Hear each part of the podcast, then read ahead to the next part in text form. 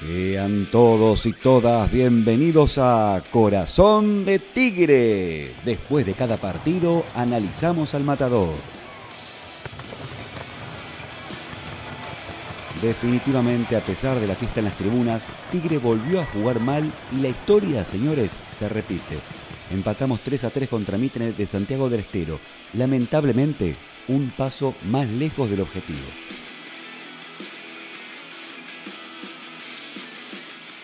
Mi nombre es Germán K y también me acompaña Diego Cabral da Fonseca. ¿Cómo estás, Diego? Ni te voy a contestar cómo estoy. La verdad es difícil de explicar lo que uno siente en este momento. Me parece que definitivamente perdimos el rumbo. Mm, no los hinchas, sino a nivel objetivo, digamos. Quedamos fuera de un torneo que era una chapa en esta historia, pero este, hoy, en el famoso objetivo, en el, en el objetivo primordial y demás, perdimos totalmente el, rumbo.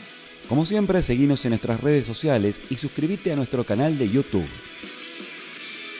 Y ahora lo que venimos, analizamos el partido.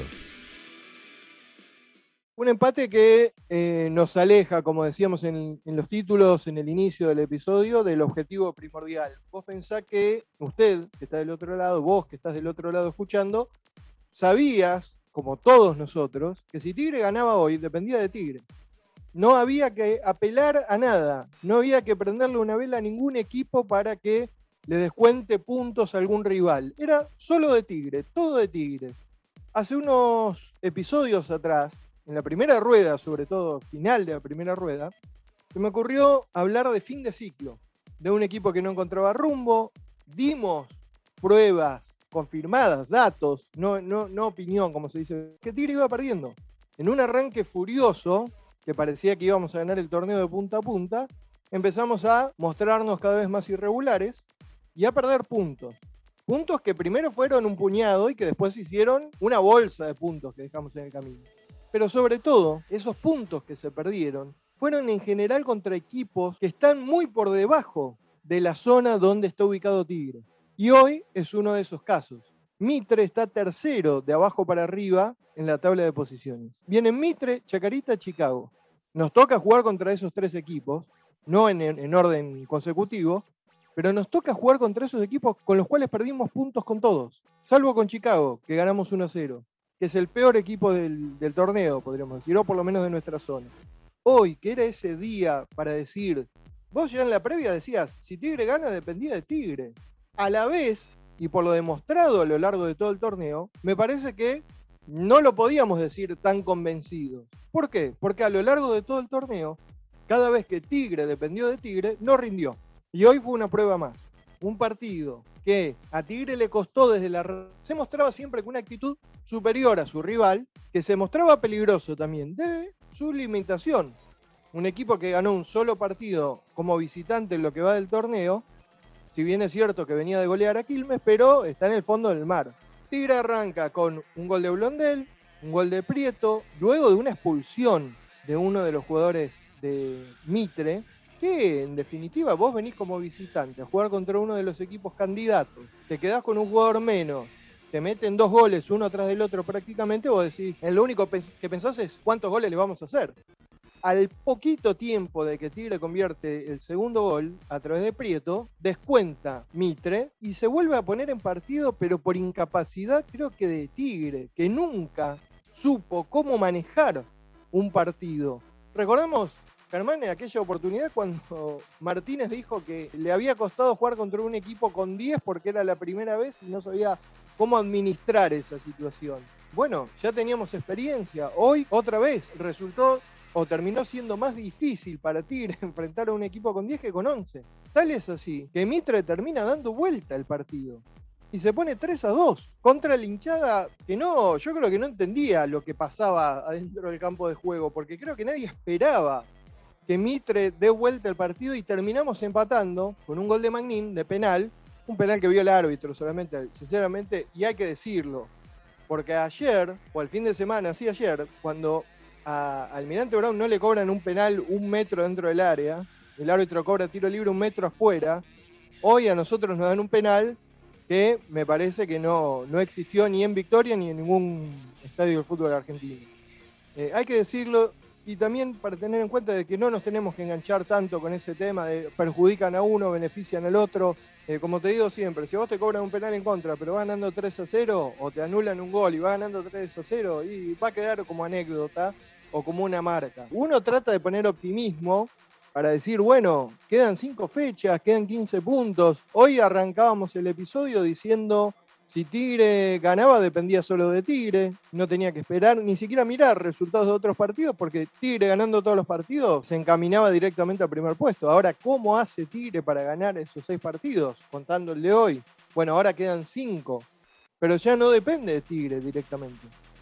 Insisto, y lo vengo diciendo hace varios episodios también, tampoco Almirante va a ganar todos los partidos, de hecho hace tres que no gana. Pero el tema es que lo que preocupa es lo que transmite el equipo desde adentro de la cancha. Podés rescatar a Blondel, si querés. Podés rescatar a Prieto con trepar constantemente. Eh, podés rescatar a Proti de la última línea, o sea, de la línea más ofensiva. Vamos a dejar el análisis ahora del tema de la formación en sí para dos minutos más adelante. Vamos a lo mejor y a lo mejorar. Germán, vamos a, caer en, un himno de, de cancha.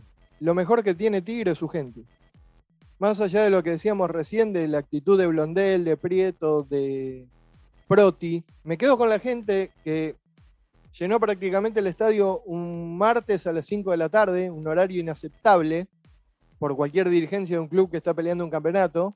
Me parece que ahí también tiene que haber una autocrítica, algo que no existe en Tigre hace tiempo, a nivel dirigencial y a nivel eh, cuerpo técnico, ¿no? Porque Hace minutos nomás Martínez dijo que el equipo jugó bien y mereció ganar. Le metieron tres goles, un equipo con diez. Bueno, tendremos distinta visión de lo que es jugar bien eh, al fútbol entre Martínez y yo, pero bueno, evidentemente no, no, no creo, si bien hubo un par de jugadas, un tiro en palo, la que pierde Magnín solo con el arquero mano a mano después del rebote que le queda, es una jugada insólita para un goleador como él, pero cosas que pueden pasar pueden pasar, no deberían, pero pasan, lamentablemente. Es lo que pasó hoy y es lo que se vio. Y a mejorar, ¿cuánto margen queda para mejorar?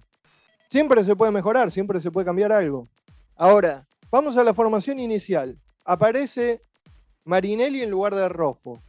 Por una cuestión de peso y de historia, me parece que el cambio pudo haber estado bien. A Rofo se lo había visto algo inseguro, sin cometer errores graves, pero con algunas falencias en los últimos partidos y tenés un arquero como Marinelli, un arquero campeón, eh, que estaba destinado últimamente a jugar Copa Argentina. Te quedaste sin Copa Argentina, ¿qué haces con Marinelli? ¿Lo mandás a la casa?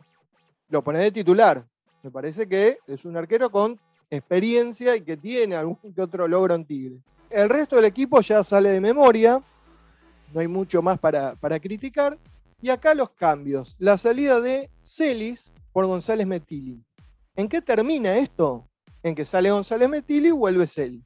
O sea, volvemos al cambio por cambio, volvemos a cambiar al jugador que no rinde por el que sacaste por no rendir en el partido anterior. Tomás Fernández por Zavala, otro jugador que permanentemente alterna entre titular y suplente, Zavala. Con Tomás Fernández, que es cierto, eh, bajó mucho el rendimiento de lo que fue en la primera rueda. Si bien es uno de los goleadores muy lejos detrás de Magnín, pero es uno de los que más ha convertido en lo que va del torneo. La reiterada modificación de Prediger, sacando me parece que también es uno de los jugadores claves y eje de este equipo. Y para cerrar como broche de oro a este desastre que fueron los cambios de hoy, el reemplazo de Blondel por Fara. A los 48 minutos sobre un total de 50 que se iban a jugar, este, cambias un 4 por un 4 me parece lo mejor que se podría hacer es volver a ver el partido para analizar ciertas cuestiones, para verlo un poco más frío, pero me parece que es un cambio inaceptable cambiar un 4 por un 4 faltando nada, porque lo único que terminó haciendo fue perder tiempo. ¿Cuántas intervenciones tuvo Fara? Y vamos con esto, o sea, tuvimos un mercado de pases en el medio del torneo. ¿Qué se aprovechó de ese mercado de pases? En un primer momento nos pareció una buena incorporación Celis, que había tenido buen rendimiento en los primeros partidos que jugó. Después fue decayendo. No caemos solo sobre Celis, porque todo el equipo fue decayendo. inclusive Menosi, que vos también lo nombrabas, en un momento fue eje y hablamos que cuando él jugaba bien, Tigre jugaba bien. Hace rato que está desaparecido, caminando la cancha. Inaceptable para un jugador de su jerarquía y para, una, para un momento en el cual se encuentra Tigre que tenés que dar un plus. O sea, si das todo, tenés que dar un poquito más. Porque la historia y el momento lo exige. Necesitamos llegar a terminar primero para jugar la final y volver a primera. No hay otra excusa, no hay otra, no hay otra alternativa, no, no, se acepta otra posibilidad. Si me decís ascendemos por reducido, lógicamente voy a estar feliz porque mi felicidad es que Tigre esté en primera, que sea campeón de primera y la gloria para Tigre. Pero como decís vos hoy, ¿qué expectativa podés tener con lo que vemos? ¿Cuánta esperanza, cuánta este, ilusión podés tener? Me parece muy poca. Y ahora sí, tabla de posiciones y el próximo rival, ahí Atlanta, en Villa Crespo. Exacto, Germán. Tenemos que decir cómo me duele leer toda esta tabla de posiciones. Almirante Brown, 52 puntos. Quilmes, 48. Tigre, San Martín de Tucumán, 47. Nos venimos cayendo y no paramos. ¿eh? Agropecuario, 44, a 3 puntos de Tigre. Un equipo que ni lo nombrábamos hace varios episodios. Belgrano, 42. Gimnasia, 41. Hoy a las 21.05, Belgrano va a visitar en Mendoza Gimnasia. En la zona B tenemos que decir que Güemes volvió a la punta, en este caso compartiendo con Barracas, la primera ubicación con 45 puntos, Perro 44, Independiente Rivadavia y Brown de Adrogué 43 puntos. Próxima fecha será la número 30 de esta Primera Nacional, el lunes 18 de octubre, en otro horario fácil para la gente, ¿no? Lunes 15.35 en Villa Crespo, Atlanta va a recibir a Tigre, un equipo con el cual empatamos 1 a 1 en victoria. Otro de los partidos que Tigre regala puntos increíblemente. Atlanta está en el octavo puesto con 34 puntos sobre 28 partidos jugados. Viene de perder en condición de visitante 2 a 1 con Quilmes, 3 sin ganar como local, con un récord de 3 triunfos, 8 empates y 3 derrotas en esa condición, 4 sin ganar en general, y los últimos partidos en condición de local fueron 1 a 1 ante Gimnasia, 1 a 1 ante Temperley y 0 3 con Agropecuario. La verdad, ya hasta me da miedo decir las estadísticas de los rivales porque dijimos, Mistre era el peor visitante del torneo, nos hizo un partidazo parecido al Barcelona. Esperemos que se corte definitivamente la racha de Tigre que pueda volver al triunfo. Para la próxima fecha, decimos que vuelve al Arcón, que ya cumplió la fecha de suspensión, pero nos quedamos sin Lucas Menor.